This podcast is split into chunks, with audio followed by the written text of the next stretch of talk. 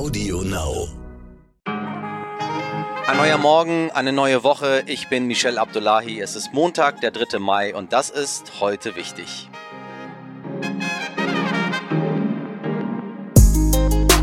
Und jetzt aufgepasst, ich spreche heute mit Starautor Frank Schätzing. Warum der Popstar der Literatur sagt, es sei gar nicht unrealistisch, dass Annalena Baerbock Kanzlerin wird, klären wir gleich. Außerdem sprechen wir über die Krawallnacht in Berlin mit einem Mann, der sich seinen Sonntag, glaube ich, ziemlich anders vorgestellt hat. Und wir blicken für Sie nach Sylt und sagen Ihnen, was diese Woche noch so alles wichtig wird.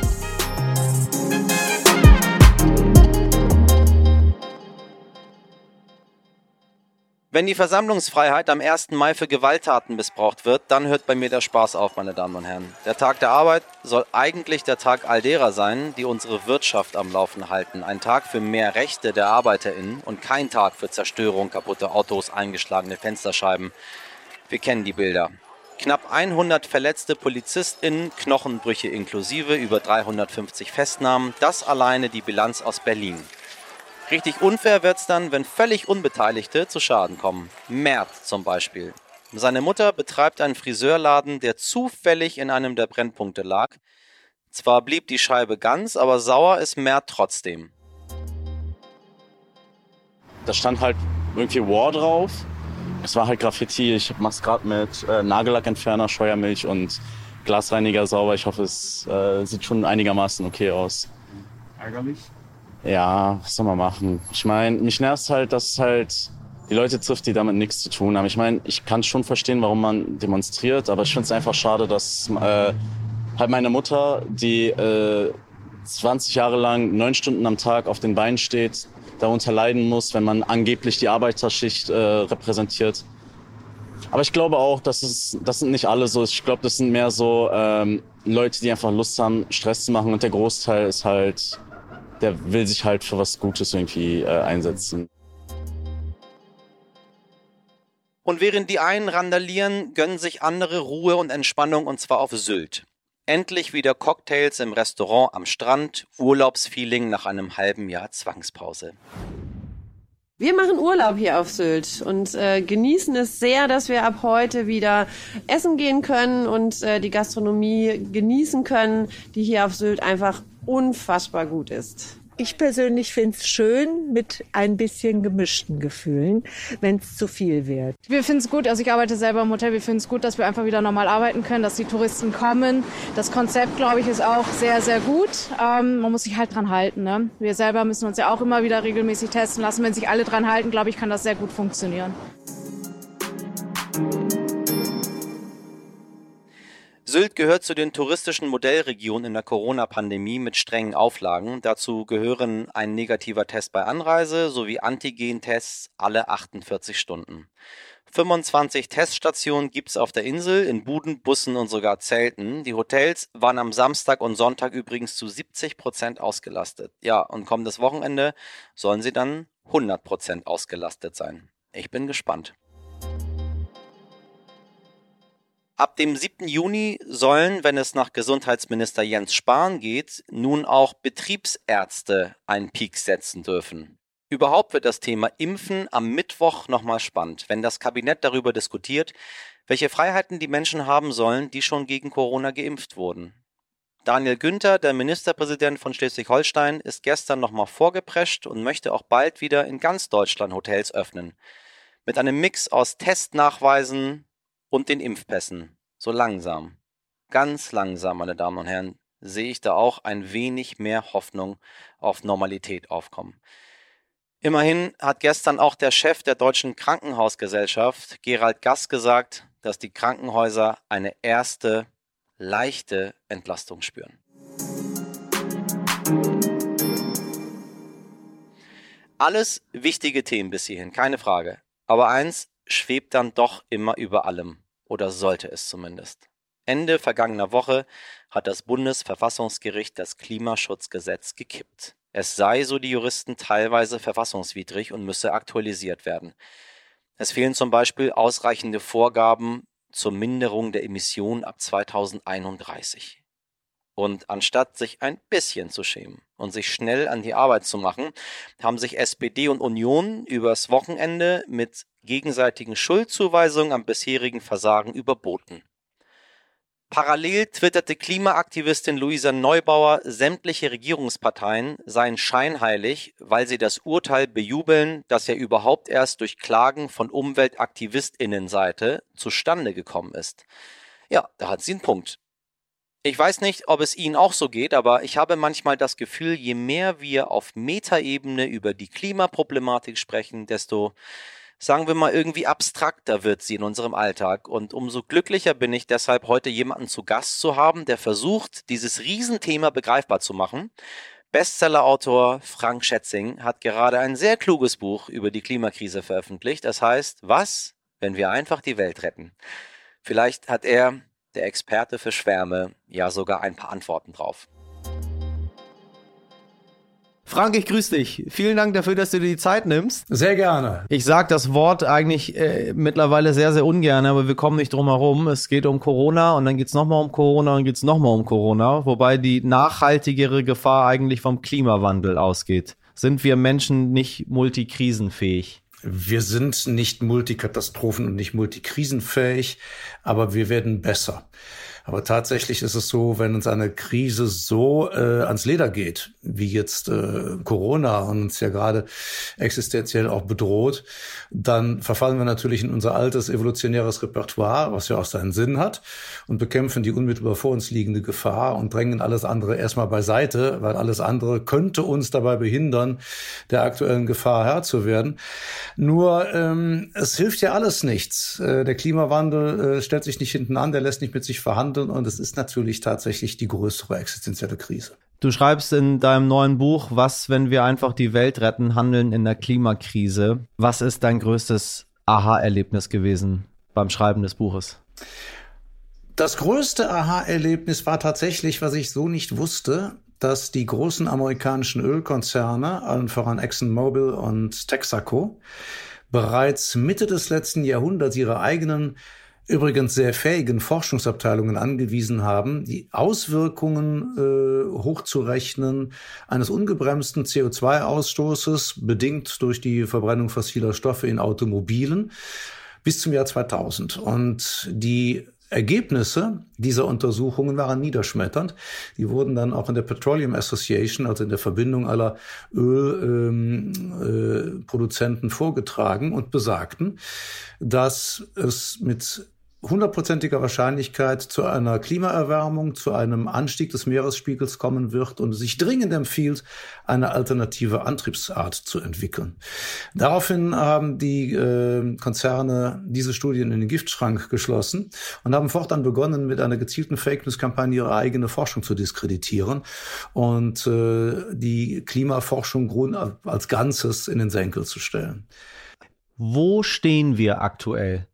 Weil es wird immer wieder gesagt, äh, kurz vor zwölf, äh, eine Minute vor zwölf, zwei Sekunden vor zwölf, man kann das die Uhr nicht wieder zurückdrehen, wir werden bleibende Schäden davon tragen. Äh, kann man das sagen? Hast du das bei deinen Recherchen zum Buch herausfinden können, wo wir aktuell wahrhaftig stehen? Wir stehen momentan bei zwölf. Und äh, bei zwölf. Bei zwölf, ja. Und äh, zwölf heißt aber, von zwölf aus kommst du noch zurück auf fünf vor zwölf. Von eins nach zwölf nicht mehr. Dann ist der Zug abgefahren. Aber wir haben in der Tat eine Stufe höchster Dringlichkeit erreicht, weil in den vergangenen Jahrzehnten natürlich zu wenig getan wurde, eben vieles auch verschleppt aus Ignoranz oder aus persönlichen Gründen der persönlichen Bereicherung oder des Machterhalts. Aber vor allen Dingen, das ist eigentlich tragische, viel verschleppt worden ist seit 2015, seit dem Pariser Klimaschutzabkommen, wo alle Länder sich ja verpflichtet haben, Maßnahmen einzuleiten, um die Erderwärmung gegenüber dem vorindustriellen Niveau bei 1,5 maximal 2 Grad zu begrenzen. Und in den nachfolgenden Jahren in sehr vielen Ländern, allen voran Deutschland, eigentlich nichts passiert ist. Jetzt sind wir an einem Punkt, wo du an einzelnen Stellen der Welt auch schon 1,5 Grad überschritten, dass auch schon bei 2 Grad bist. Es ist also nicht so, dass man sich vorstellen muss, dass du sagen kannst, der ganze Planet ist momentan bei, sagen wir mal, 1,2 Grad, sondern aha, du bist aha. an einigen Stellen, bist du da, weißt du, bei einem Grad, das haben wir eh schon, bei 1,5, aber in anderen, zum Beispiel im Himalaya, bist du auch schon bei 2 Grad. Nun bist du Schwarmexperte, hast dich selber mal zum Schwarmexperten gemacht, ähm, zu Recht. Wie kann aus Klimaschutz eine echte Schwarmbewegung werden, dass möglichst viele wirklich mitziehen? Du brauchst die Meinungsbildner. Du brauchst Glaubwürdigkeit in der Politik, du brauchst, glaub, brauchst Glaubwürdigkeit in der Industrie und du brauchst suffiziente Lösungen, die den Menschen das Bild vermitteln, dass sie nicht etwas aufgeben, nämlich ihren Lebensstil, ohne etwas Adäquates oder vielleicht sogar noch Besseres dafür zu bekommen. In der Vergangenheit war es eigentlich eher so, dass sich Politik und Industrie auf dem sogenannten Volkswillen ausgeruht haben und gesagt haben, die Menschen wollen aber keinen Klimaschutz, die Menschen wollen aber so leben, sie wollen aber das dicke Auto kaufen, sie wollen aber die Fast Fashion kaufen. Und das als Entschuldigung dafür genommen haben, zu wenig zu tun. Umgekehrt wird ein Schuh draus, die Menschen haben die Möglichkeit der Einflussnahme, indem sie sich bestimmten Konsumformen verweigern, indem sie bestimmten Politikern die Gefolgschaft versagen und dafür andere wählen. Aber natürlich müssen Politik und Wirtschaft auch entsprechende Angebote machen. Denn viele Menschen, die gegen Klimaschutz sind oder einen diffusen Vorbehalt dagegen haben, sind ja nicht bösartig oder sind ja nicht destruktiv, sondern haben einfach Angst. Weil sie sagen, Absolut, ne, ja. sie sagen, ich habe doch hier meine Sicherheit aufgebaut. Guck mal, das ist doch meine kleine Welt. Da habe ich jahrelang für ja, gearbeitet, ja. um meiner Familie, um mir Sicherheit bieten zu können können. Jetzt wollt ihr mir das alles verbieten und wegnehmen. Ihr sagt mir, dass das alles falsch war. Aber was kommt denn anstelle dessen? Und dann fürchten sie um ihre Jobs und dann fürchten sie darum, dass sie alles nicht mehr dürfen, aber nichts dafür bekommen. Und das ist eben genau falsch. Sondern man muss ihnen sagen, guck mal, du kriegst dafür was Besseres. Äh, nun sagen wir mal, die Politik macht nicht so richtig mit oder nur zaghaft oder ich empfinde das so und möchte selber was tun. Äh, kann ich selber was machen? Ja, du kannst selber Oder ist es eine Sache, die nicht funktioniert? Doch. Also sag mal, was, was, was soll ich, was kann ich machen? Na, man muss erstmal äh, sehen, dass die ganze Welt, die ganze Menschheit ja nicht aus Menschen und Institutionen besteht, sondern sie besteht erstmal nur aus Einzelindividuen. Ähm, ich verstehe sehr wohl das Argument, was sehr oft kommt, dass einkommensschwache Haushalten sich Klimaschutz nicht leisten könnten. Das ja. stimmt aber so nicht. Denn erstmal ist es ja eine Frage der Haltung. Die Haltung besteht darin, zu sagen, ich will die Billig-Billig-Mentalität nicht länger mitmachen, in der ja die Dinge nicht mehr nach ihrem Wert beurteilt werden, sondern nur nach dem jeweils im Markt günstigsten Angebot, was natürlich zu einer kolossalen Entwertung führt. Das Zweite ist, dass äh, wir uns in ein Narrativ eingerichtet haben, in allen sozialen und Einkommensschichten, das uns sagt, dass alles und jedes zu jeder Zeit in unbegrenzter Menge immer zum billigsten Preis verfügbar ist. Diese Idee ist, wenn du dir vor Augen führst, dass wir auf einem Planeten leben mit begrenzten Ressourcen, ist natürlich hirnrissig. Das kann nicht funktionieren. also könnte ja auch die Überlegung sein, dass ich eben nicht alles immer haben muss. Ganz egal, ob ich Millionär bin oder ob ich von Hartz IV lebe. Und an dem Punkt bin ich der Meinung, dass man, äh, es wird alles Mögliche wird subventioniert vom Staat und von den Ländern, dass wir eine Subventionierung brauchen für einkommensschwache Haushalte, die ihnen ermöglicht, klimafreundlich und nachhaltig zu leben. Das schlägt sich als erstes in der Ernährung nieder, dass man in der Lage ist, biologische und etwas teurere Lebensmittel sich leisten zu können. Dafür meine ich, bedarf es staatlichen Geldes. Wenn ich schon mal jemanden da habe, der sich sehr viel mit Science Fiction auch beschäftigt hat und in die Zukunft schaut, würde ich gerne abschließend einmal einen ganz persönlichen Ausblick in diese, lass uns mal diese zehn Jahre nehmen. Ich mhm. finde dieses äh, 2021 bis 2030, diese Dekade eigentlich ganz spannend. Äh, was denkst du, was passiert, wenn du das jetzt schreiben würdest? Ein, eine, ein realistisches Zukunftsszenario? Ja, das Problem ist, dass es diese realistischen Szenarien im Sinne einer Prognose halt nicht gibt, weil das ja immer von dem abhängt, was wir in den nächsten Jahren tun. Also es gibt eben Worst-Case und es gibt Best-Case-Szenarien und jede Menge dazwischen. Äh, also wir, wir spinnen jetzt mal richtig rum, ja. Wir werden jetzt mal schön unrealistisch, damit wir auch ein bisschen was zu erzählen haben. ja, äh, gerne. Das erste, das halte ich übrigens mittlerweile für gar nicht mehr so unrealistisch, ist Annalena Baerbock wird Bundeskanzlerin. Aha. Was ich persönlich sehr schick fände. Das wäre wirklich mal was anderes.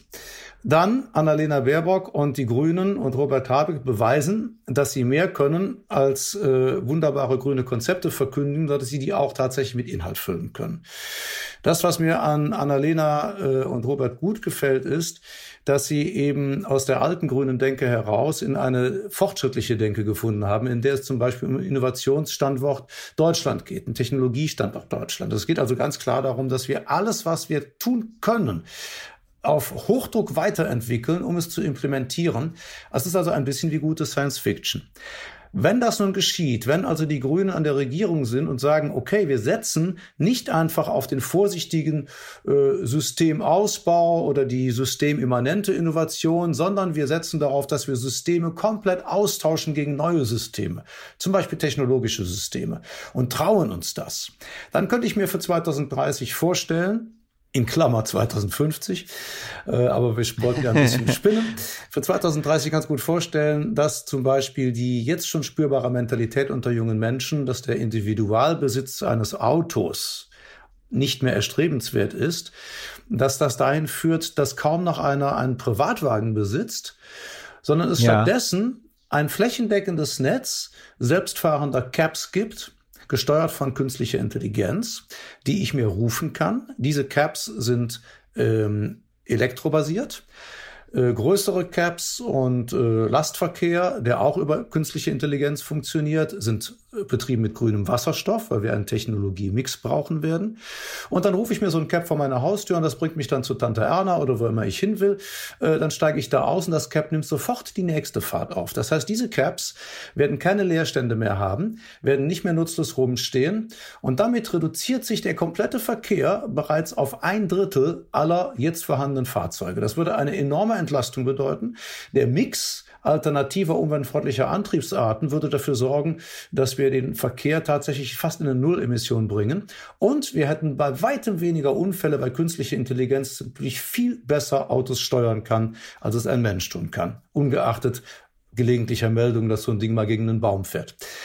Ähm, das wäre zum Beispiel eine disruptive Geschichte. Die zweite disruptive Geschichte, die in Deutschland zu lange verschlafen wurde, äh, Solartechnologie. Wenn du mal in die Solarforschung guckst, stellst du fest, es gibt mittlerweile jede Menge alternativer, verbesserter Konzepte, wie beispielsweise mikroskopisch kleine Solarzellen mit einer hohen Energieausbeute, die du wie Farbe verstreichen kannst. Also Deutschland im Jahr 2030 hat jede Menge Häuser, die mit Solarfarbe bestrichen sind. Solar wirst du überall sehen, wirst du aber auch nicht mehr sehen.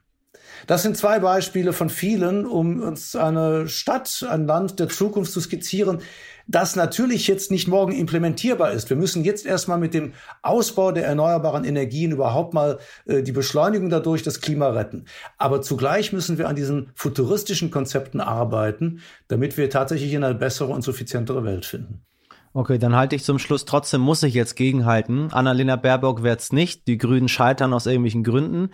Die ähm, äh, CDU stellt doch Friedrich Merz auf und der sagt, SUVs sind das Beste, was es gibt. Das wird so nicht passieren. Denn äh, man sieht, wir haben eben eingangs gesprochen über Schwärme. Wissen Sie es so, ich habe mal ein ganz interessantes Experiment mit dem Ranga Yogeshwar zusammen gemacht, oder der besser gesagt mit mir, der hat mich eingeladen zu assistieren. Da ging es um Schwarmbildung und dann haben wir gesehen, dass wenn eine relevante, relativ kleine Zielgruppe von Menschen beginnt, ihr Verhalten zu ändern, äh, wenn das 10, 15 Prozent sind, und es sind Menschen, denen man zutraut, dass sie den richtigen Weg gehen, dann folgt der große Rest tatsächlich automatisch nach. Das ist übrigens in der Geschichte der Menschheit immer wieder zu beobachten. Das Wesen aller Revolutionen war so, dass sie natürlich nicht alle Menschen vorher einzeln überzeugen mussten, sondern dieser kleine relevante Teil geht voran und tut es. Und was wir momentan sehen ist, auch wenn das noch alles Lippenbekenntnisse sind. Aber dennoch, wir haben Joe Biden und Kamala Harris im Weißen Haus. Joe Biden hat gerade einen Klimagipfel abgehalten und hat es immerhin geschafft, China und Russland dazu zu bewegen, einen Green Richtig. Deal mit ihm einzugehen. Die Chinesen, Xi Jinping, hat beschlossen, er hat einen Green Deal und wenn den einer mit dem Brecheisen durchsetzt, dann er. Südkorea hat einen, Japan hat einen. Überall poppt das aus dem Boden. Man sieht, dass sich gerade etwas bewegt. Deswegen Friedrich Merz wird es eh nicht. Wenn, dann würde es Herr Söder dann doch wieder. Und wenn SUVs in den Straßen sind, dann sind die aber wasserstoffgetrieben oder elektrobetrieben. Du hast mich ein bisschen beruhigt. ich gehe ich geh mit einem beruhigten Gefühl jetzt raus äh, und weiß, dass ich selber auch handeln kann. Lieber Frank, vielen, vielen Dank. Sehr gerne. Danke an euch. Ja, apropos selber handeln. Was war denn da los? In Bamberg müssen sich heute ab 9 Uhr drei ehemalige Schüler wegen schweren Diebstahls vor Gericht verantworten. Die drei sollen im Mai letzten Jahres die Deutsch-Abi-Aufgaben aus dem Tresor eines Bamberger Gymnasiums geklaut haben. Tja, und in ganz Bayern mussten daraufhin neue Aufgaben gestellt werden. Wenn es richtig, richtig schlecht läuft für die mutmaßlichen Ganoven, könnten sie sogar zu drei Monaten bis zehn Jahren Haft verurteilt werden. Das zumindest sieht das Strafgesetzbuch nach Erwachsenenstrafrecht vor. Heute nichtig. Kleiner Fun-Fact zum Start in die Woche für Sie. Margaret Thatcher war 30 Jahre bevor sie britische Premierministerin wurde, an der Weiterentwicklung des Softeises beteiligt. Die cremige Schleckerei wurde tatsächlich Mitte des 20. Jahrhunderts in England erfunden. Ein Mitglied des Entwicklungsteams aus ChemikerInnen und LebensmitteltechnikerInnen war damals Margaret Thatcher. In diesem Sinne gönnen Sie sich heute mal ein Eis. Mit einem leckeren Eis und so ein bisschen Sommerfeeling startet es sich doch viel leichter in die Woche. Ich bin morgen früh ab 6 Uhr wieder für Sie da und sollten Sie Fragen, Anregungen oder Kritik haben, schreiben Sie mir gerne unter heutewichtig.stern.de. Ich würde mich freuen und jetzt starten Sie gut in den Tag und machen Sie was draus. Bis morgen, Ihr Michel Abdullahi.